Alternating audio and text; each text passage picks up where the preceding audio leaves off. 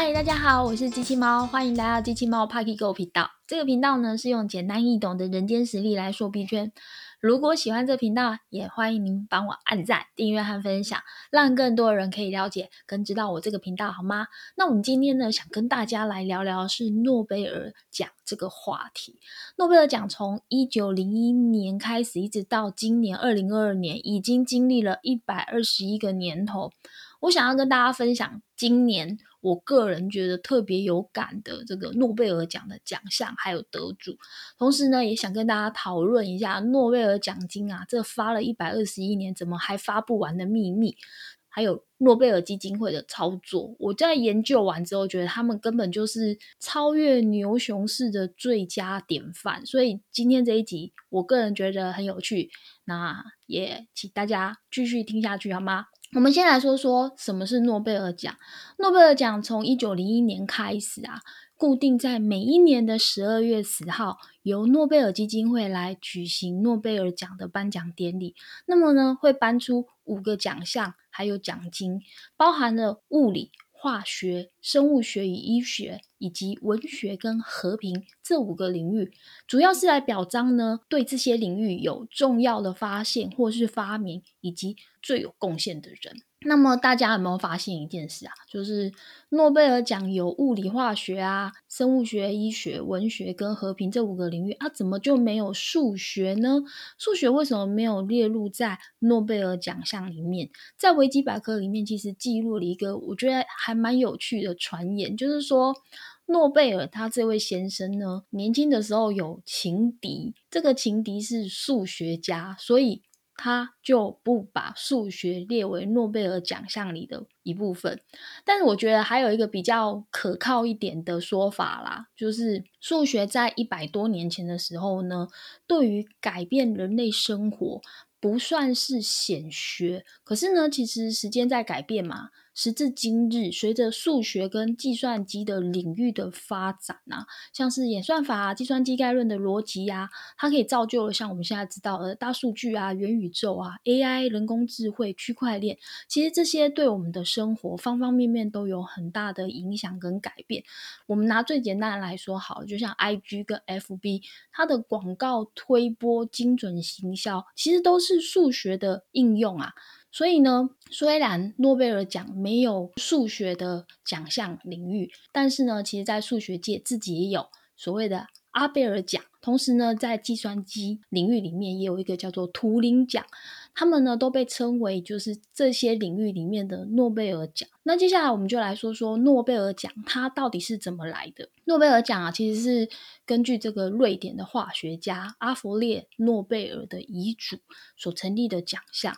它其实背后呢，就我们刚刚讲到有一个诺贝尔基金会，它在运作。它主要是依据诺贝尔的这位先生的嗯遗嘱去运筹为帷幄每一年的所有的奖项的提名啊、审查还有颁奖的工作，这样一直不间断的持续了一百二十一年。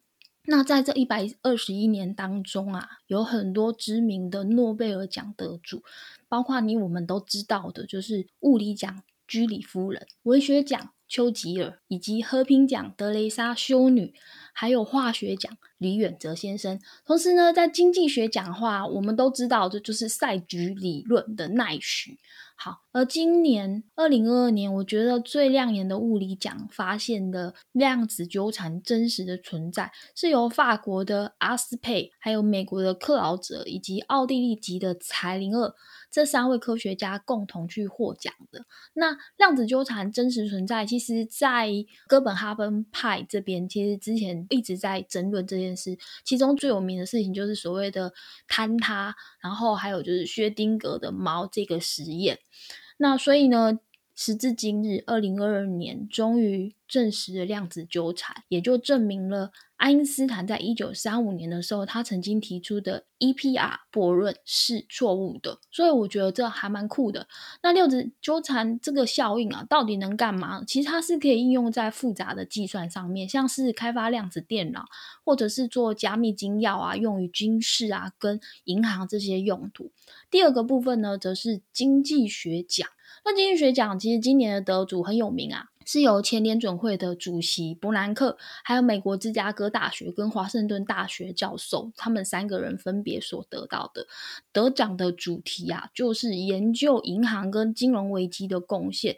那他们说到的理论就是以银行为中介去引导存户短期的存款变成长期资金的运用，还有就是用。政府的存款保险来提高民众的信心，避免因为谣言发生的银行挤兑倒闭的事件而加剧这个金融的危机。还有就是监管借款人的信用，来降低跟呃控制银行的这个借款的风险。所以说，其实有一些学者认为啊，今年的这个经济学奖这三位得主是实至名归。其实他们的研究主要就是。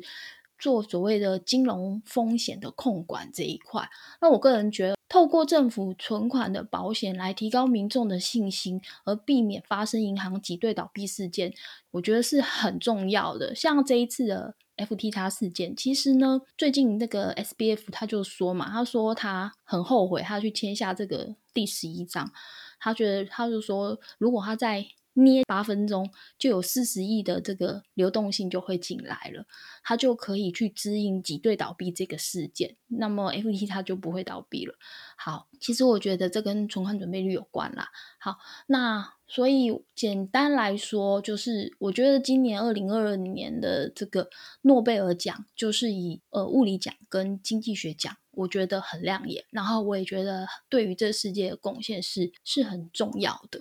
因为我们刚刚有讲到十二月十号要颁发这个诺贝尔奖嘛，同样他们会有奖金。那奖金的颁发方法是这样，就是每一个奖项呢，今年大概是会发。呃，一千万瑞典克朗，就是大概就是新台币差不多将近三千万的奖金。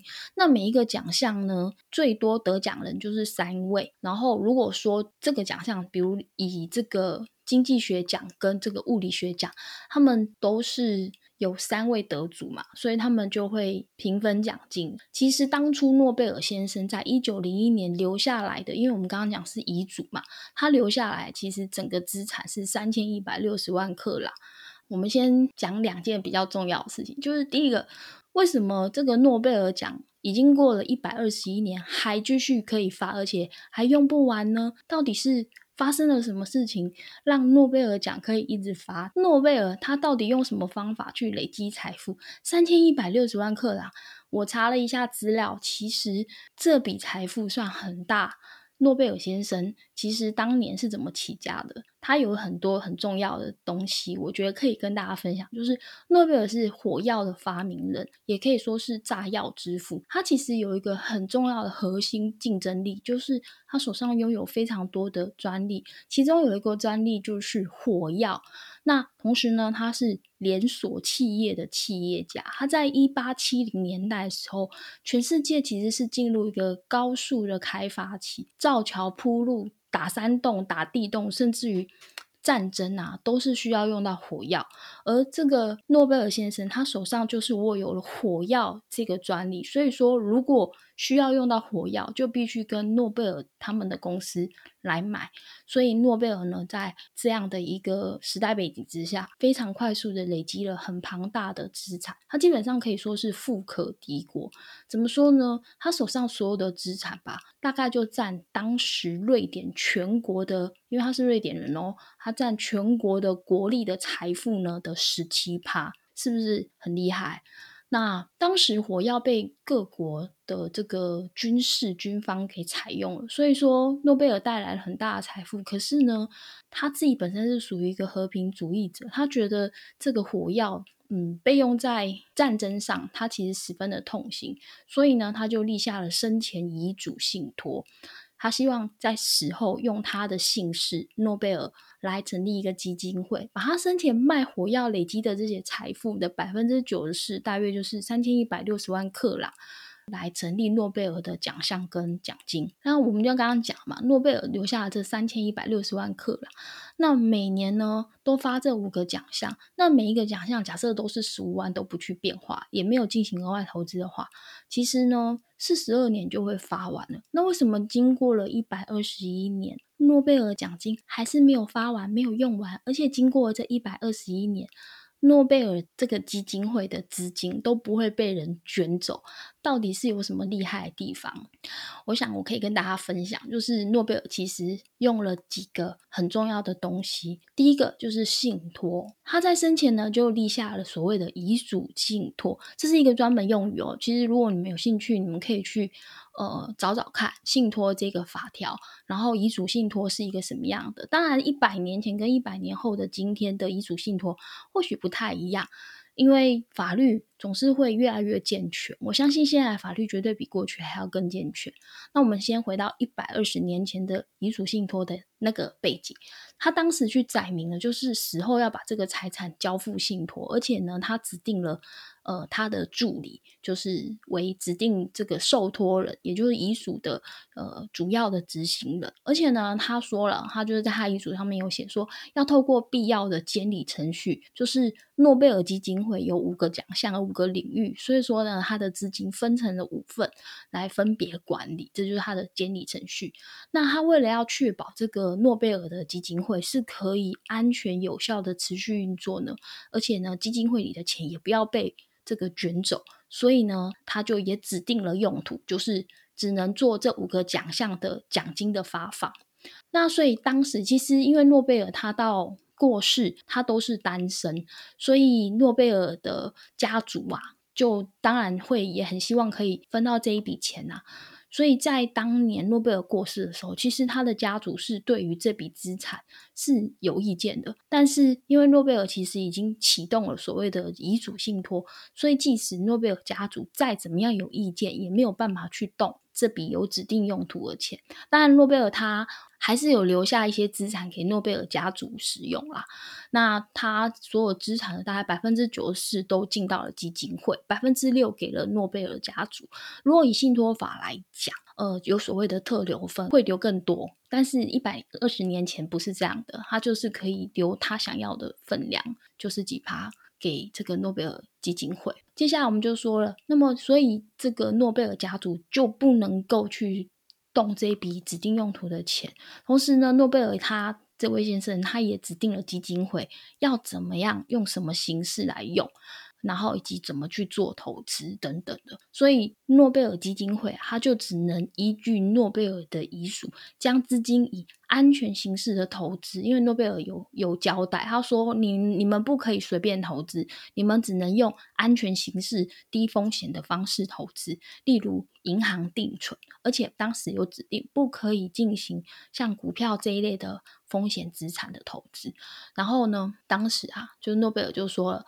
呃，你们要把这个奖金啊发放的方式呢，是这笔钱的定存得到的利息去发放。可是其实，因为整个这一百年当中变化很大，所以他们那时候这这个奖金一直在发放的过程里面呢，也随着利率一直在变动变低，而奖金呢，因为随着物价波动一直在提高，所以说，呃，整个诺贝尔奖的奖金依照着依据着这个利息的收入来指引，其实已经到了所谓的不够用了。所以一直到了一九五三年的时候，其实差一点濒临破产。